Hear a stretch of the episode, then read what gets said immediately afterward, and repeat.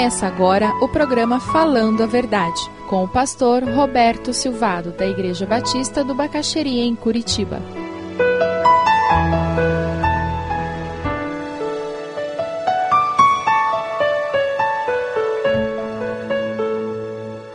Primeiro Pedro 4, 17 e 19.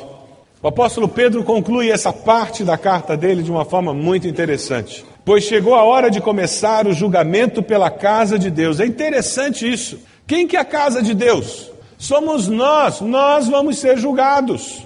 E o texto diz que esse julgamento começa conosco, não com aquelas pessoas erradas, aquelas pe pessoas que nós acusamos como pecadores, que não têm valores éticos, não começa conosco. E o texto continua: Pois chegou a hora de começar o julgamento pela casa de Deus. E se começa primeiro conosco, qual será o fim daqueles que não obedecem ao Evangelho de Deus? E se ao justo é difícil ser salvo, que será do ímpio e do pecador? Por isso mesmo, aqueles que sofrem de acordo com a vontade de Deus devem confiar sua vida ao seu fiel Criador e praticar o bem. Sabe o que Pedro está dizendo?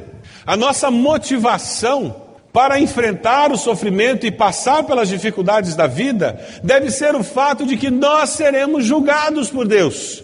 E o que que Deus espera de nós? Perseverança. O que que Deus espera de nós? Fidelidade. Aguente o rojão. Você que está enfrentando dificuldade com filhos rebeldes, você que está enfrentando dificuldade no casamento, parece que a coisa não encaixa mais. Quem sabe é na área financeira, ou você está frustrado profissionalmente. Eu queria dizer para você: persevere, vale a pena. Não jogue a toalha, dobre os joelhos e clame ao Senhor. Não desanime, porque isso também vai passar. Não desanime, porque Deus está conosco, porque o Senhor é o nosso pastor. Eu quero, meu irmão, minha irmã, te dar uma palavra de ânimo. Sabe por quê? A alegria do Senhor é a nossa força. É quando nós focamos no Senhor que nós paramos de olhar para aquele ovo, para aquela farinha, para aquele azeite, e nós começamos a olhar para o produto final que Deus fará em nossas vidas. É na hora que nós nos voltamos para Deus é que nós passamos pela aprovação e conseguimos dizer: Deus, eu não entendo nada. Para mim, o Senhor perdeu o controle da minha vida, mas Deus, pela fé, eu sei em quem tenho crido. E eu sei que o Senhor é confiável. Você acredita que Deus é confiável? Você acredita que Deus jamais fará alguma coisa para ferir você? A motivação do cristão para perseverar no meio da perseguição, do sofrimento, é o fato dele saber que será julgado pelo próprio Deus também.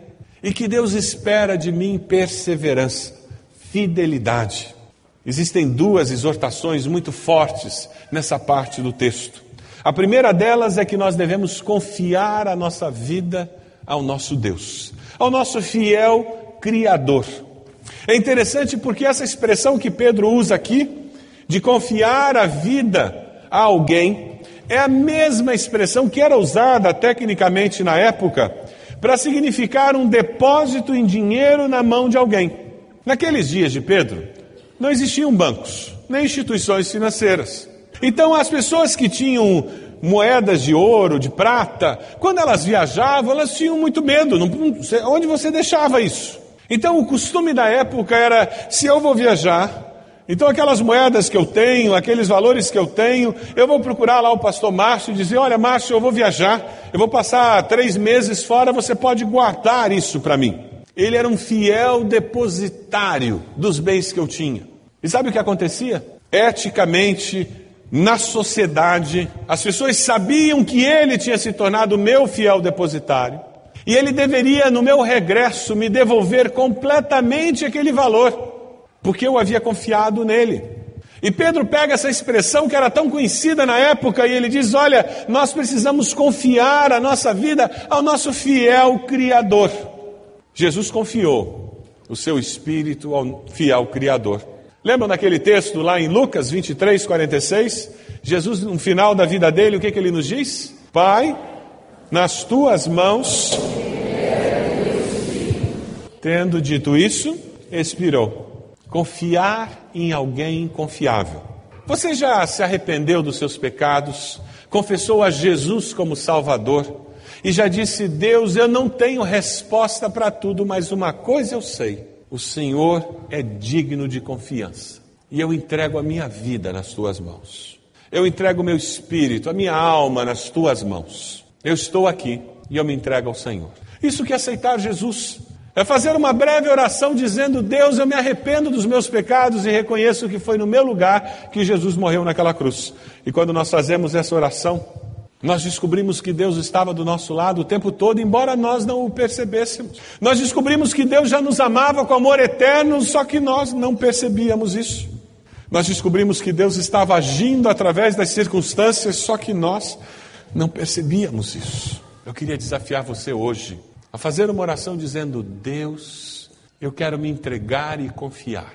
A outra aplicação que eu gostaria de fazer dessa parte final do texto de Pedro tem a ver com o fato de que nós precisamos prosseguir fazendo o bem não importa o que nos aconteça. Sabe, com muita facilidade nós começamos a ter autocomiseração pelas dificuldades que enfrentamos e começamos a achar que nós não podemos fazer mais nada. Você tem tempo sobrando na mão porque você teve uma enfermidade, está no processo de recuperação, mas você pode dar uma tarde, você pode sair, bem-vindo. Se você tem saúde, pode ir no hospital, bem-vindo. Vamos visitar pessoas nos hospitais, mas pare de dizer coitadinho de mim. O que o apóstolo Pedro diz: prossiga fazendo bem, não importa o que aconteça com você, não pare de fazer o bem.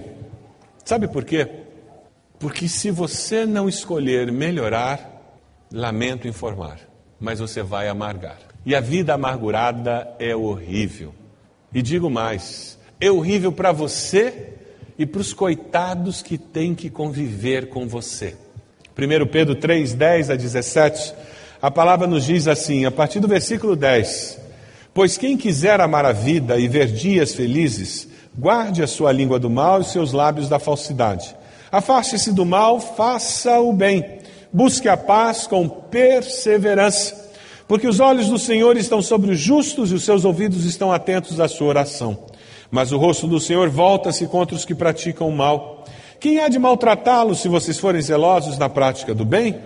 Todavia, mesmo que venham a sofrer por que praticam a justiça, vocês serão felizes. Isso é promessa de Deus. Não temam aquilo que eles temem, não fiquem amedrontados, antes santifiquem Cristo, separem, coloquem Cristo como Senhor em seu coração. Estejam sempre preparados para responder a qualquer pessoa que lhes pedir a razão da esperança que há em vocês. Contudo, façam isso com mansidão e respeito, conservando boa consciência, de forma que os que falam maldosamente contra o bom procedimento de vocês, porque estão em Cristo, fiquem envergonhados de suas calúnias. E o versículo 17: É melhor sofrer por fazer o bem, se for da vontade de Deus, do que por fazer o mal. Eu gostaria de conversar com você que hoje está tomando uma decisão dizendo: Eu quero Jesus no meu coração. Eu quero confiar no fato de que o amor de Deus é imerecido. Deus me ama apesar de mim, no fato de que Cristo morreu na cruz pelos meus pecados, por me amar. E eu quero hoje fazer uma oração entregando a minha vida ao Senhor. Eu vou convidá-lo a, de olhos fechados, repetir essa oração que eu vou fazer. Senhor Jesus, eu te agradeço. Diga isso.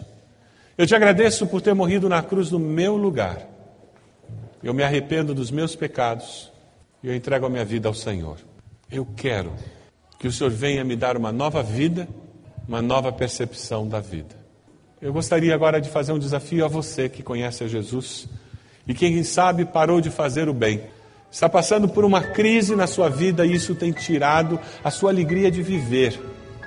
E hoje você está dizendo: Deus, eu vou parar com isso. Eu vou escolher melhorar ao invés de amargar. Eu vou parar de questionar a Deus e tudo e eu vou começar a buscar razão para minha vida mesmo no meio do sofrimento. Eu vou continuar fazendo bem independente do que está acontecendo comigo. Eu vou parar de olhar para os outros que me fizeram sofrer e vou começar a olhar para o meu Deus, que pode me amparar e me ajudar no meio do sofrimento essa decisão do seu coração.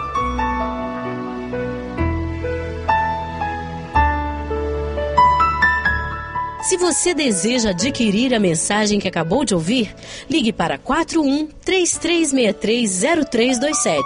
Mencione o título ou o dia da mensagem e envie um e-mail para vida@ibb.org.br.